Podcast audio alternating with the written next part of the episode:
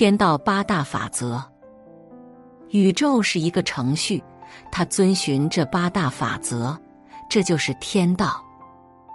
宇宙有自己的运行秩序，生生不息，井然有序。何为天道？宇宙运行规律就是天道。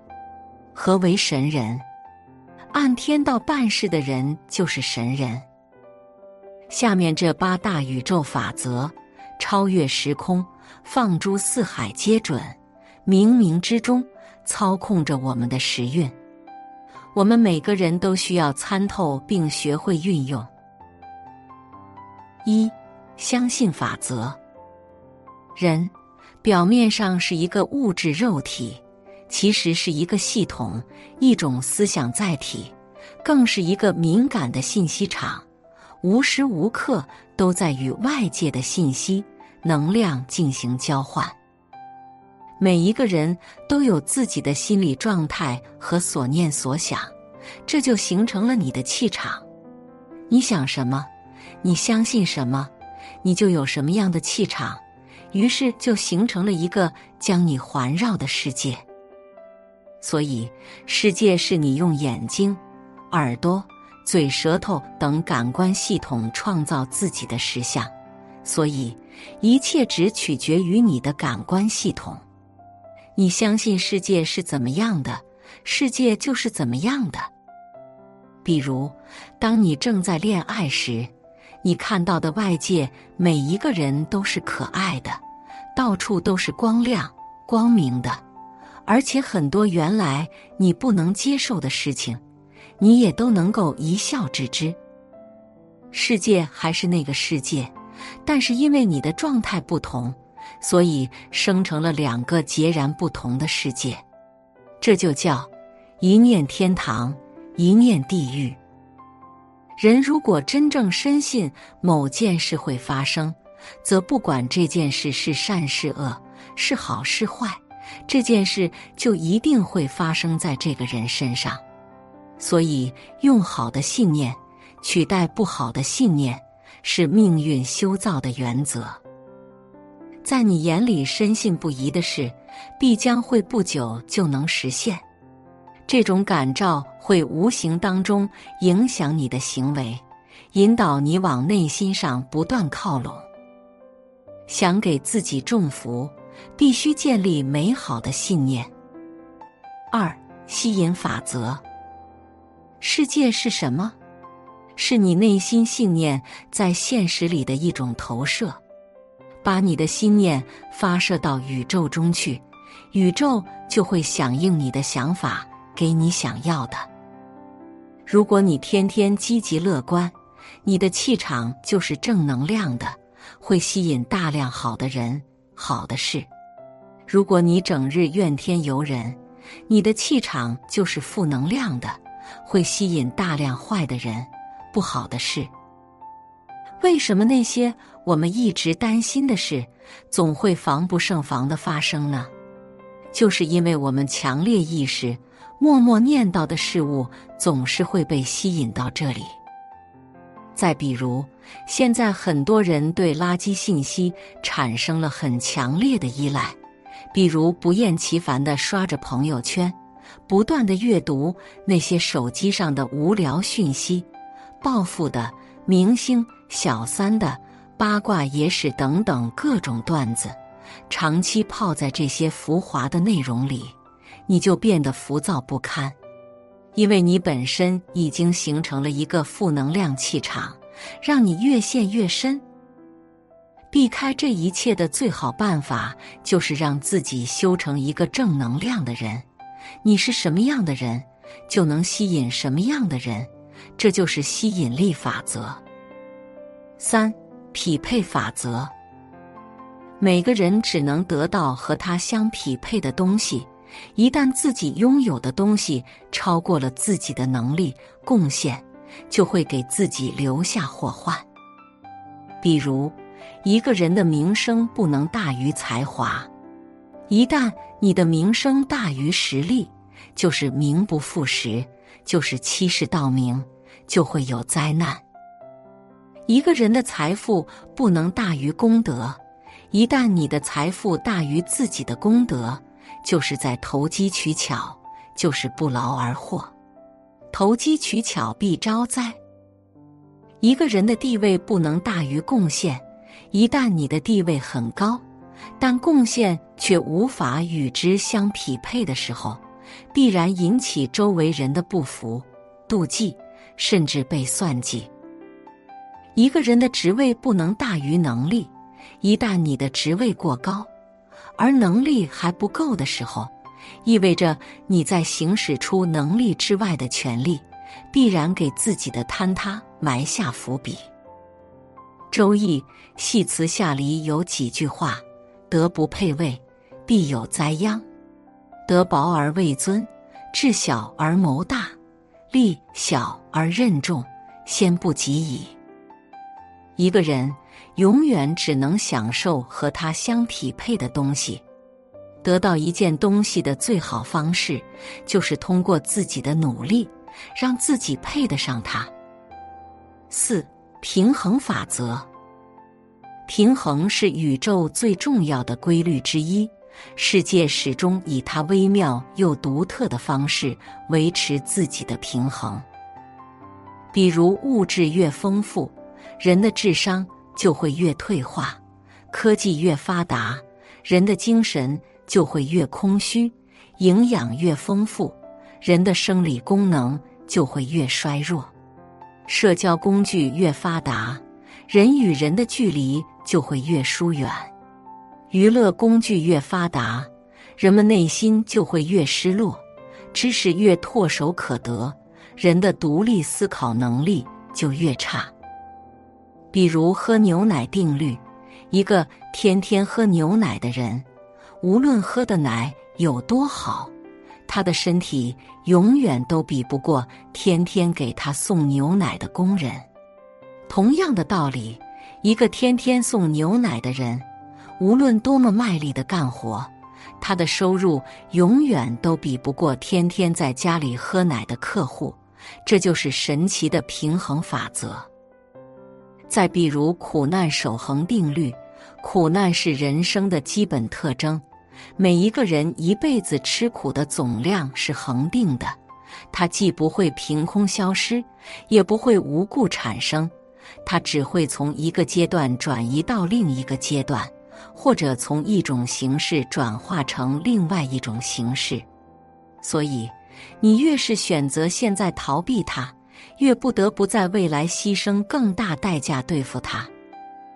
平衡法则的另一个表现就是，当某一个方面不足的时候，必然会在与之相对应的方面出现多余。比如食不足则多虑，当一个人见识不足的时候，就会过度担心很多事情，诚惶诚恐，没有安全感。就好像杨绛的那句话。你的问题在于想的太多，而书读的太少，所以人们的焦虑往往是自己见识的浅薄造成的。再比如，智不足则多疑。当一个人认知不足的时候，就会对很多没见过的东西半信半疑，总是在怀疑一切，徘徊不前，会错过很多重大的机会和人。还有度不足则多怨。当一个人的度量格局不够的时候，看到的都是不公平。二十楼看到的风景，在三楼看都是垃圾。时间一长会导致自己内心的偏激，充满愤恨和不满，整天抱怨和哀叹。还有爱不足则多情。当一个人内心缺乏关爱、理解的时候，往往就需要在另一个地方寻求补偿，企图找到让另一个人来承载自己的寄托。这不叫爱，这叫心理补偿，是很多悲剧的根源。世界就是一个天平，你每拥有一件东西，就要为拥有它而付出代价。相应的是。你每失去一件东西，也会因你的失去而重新收获。五整体法则。任何一个东西都既是世界的缩影，又是世界的全部。比如，我们可以透过个体窥见整体，例如中医耳学针灸，都是透过耳朵或手掌来诊断与治疗全身。比如太阳系里金星、木星、水星、火星、土星的运转，和人体内五脏六腑的协作，本质上都是一样的。人的脊椎有二十四节。一年有二十四个节气，所以人身上每一点都在宇宙之中有着其对应点。通过反观与内视，所有的星系都会在人体之中找到对应的位置。我们要能从一滴水而看到整个大海，就是整体法则的极致。世界上没有一件事物是独立的。世界就像一个大房间，有无数的门，从任何一个门都能进入这个房间。我们也可以称之为法门。比如《易经》有象数义理四大法门，这四个法门就是研究《易经》的四个途径：图像、数字、道义、理论等等，都是我们探究世界真相的途径。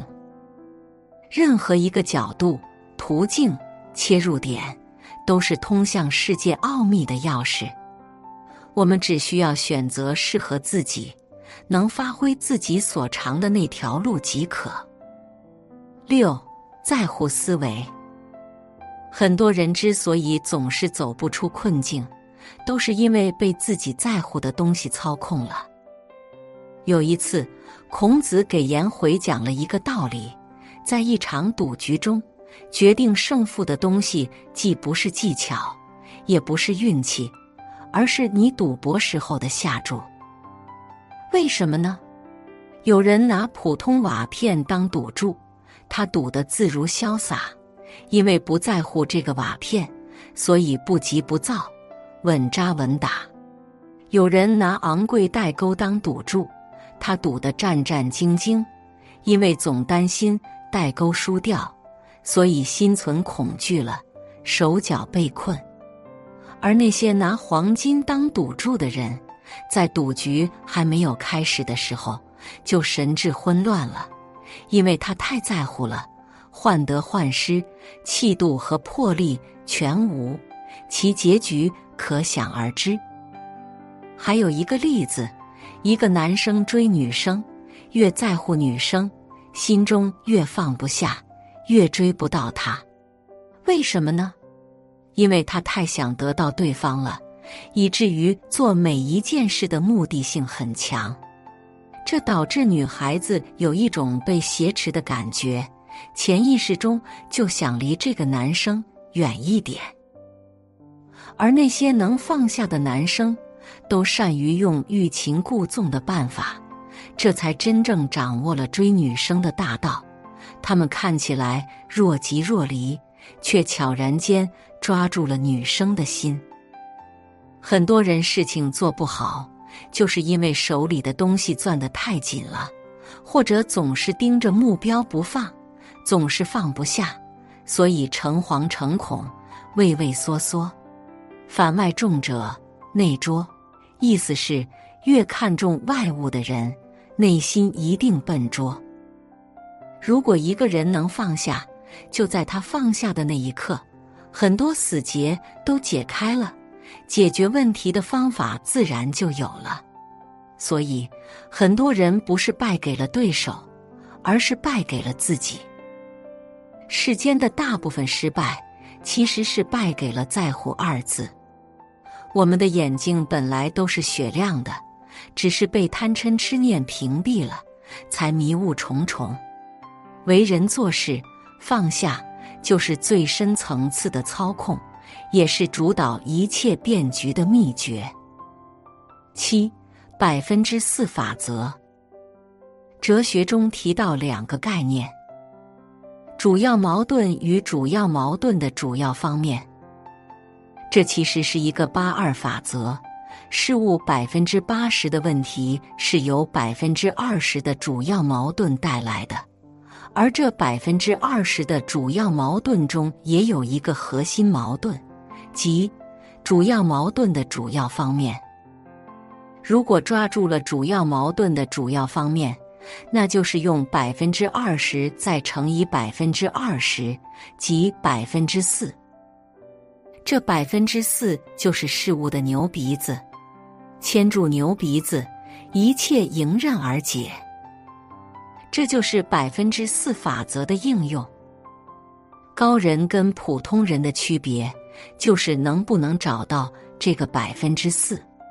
他们的高明之处就在于善于集中自己百分之八十的精力，去应对这百分之四的核心矛盾。做好一件最核心的事，其他事就可以水到渠成。完成这件事，就像推倒第一块多米诺骨牌一样简单。我们要不断的给自己制造出多米诺效应。大多数人的失败，是因为他们自始至终没有找到这个应该聚焦的点。为什么偏执狂更容易成功？因为他们总把注意力聚焦在一个目标上。百分之二十就是战略问题，百分之四就是战略的核心问题。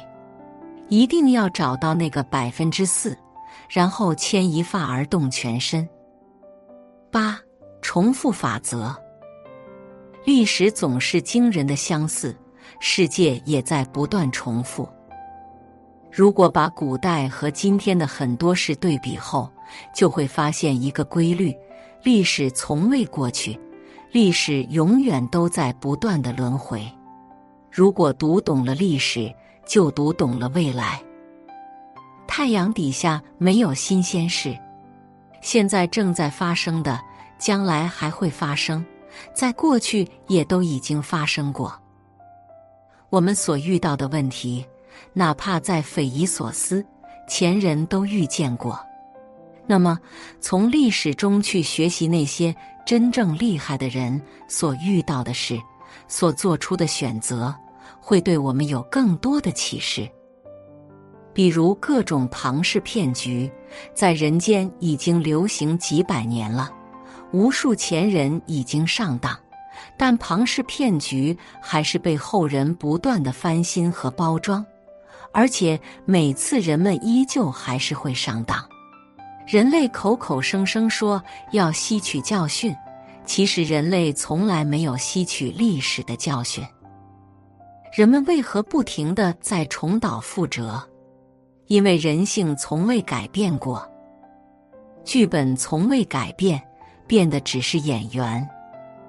上述八大宇宙法则，它超越时空，放诸四海皆准，冥冥之中操控着我们的时运。人类无论经过多少轮回，都会延续下去。一个人唯有参透这些规律和法则，才能宠辱不惊，看庭前花开花落，去留无意。望天上云卷云舒，一切财富和变化都是外物，转瞬即逝。而在这个过程中形成的格局和心境，才是自己的。写作是一种修行，渡人渡己。如果是有缘人，无需打赏、点赞、分享即可，种下智慧种子，助人助己，福德无量。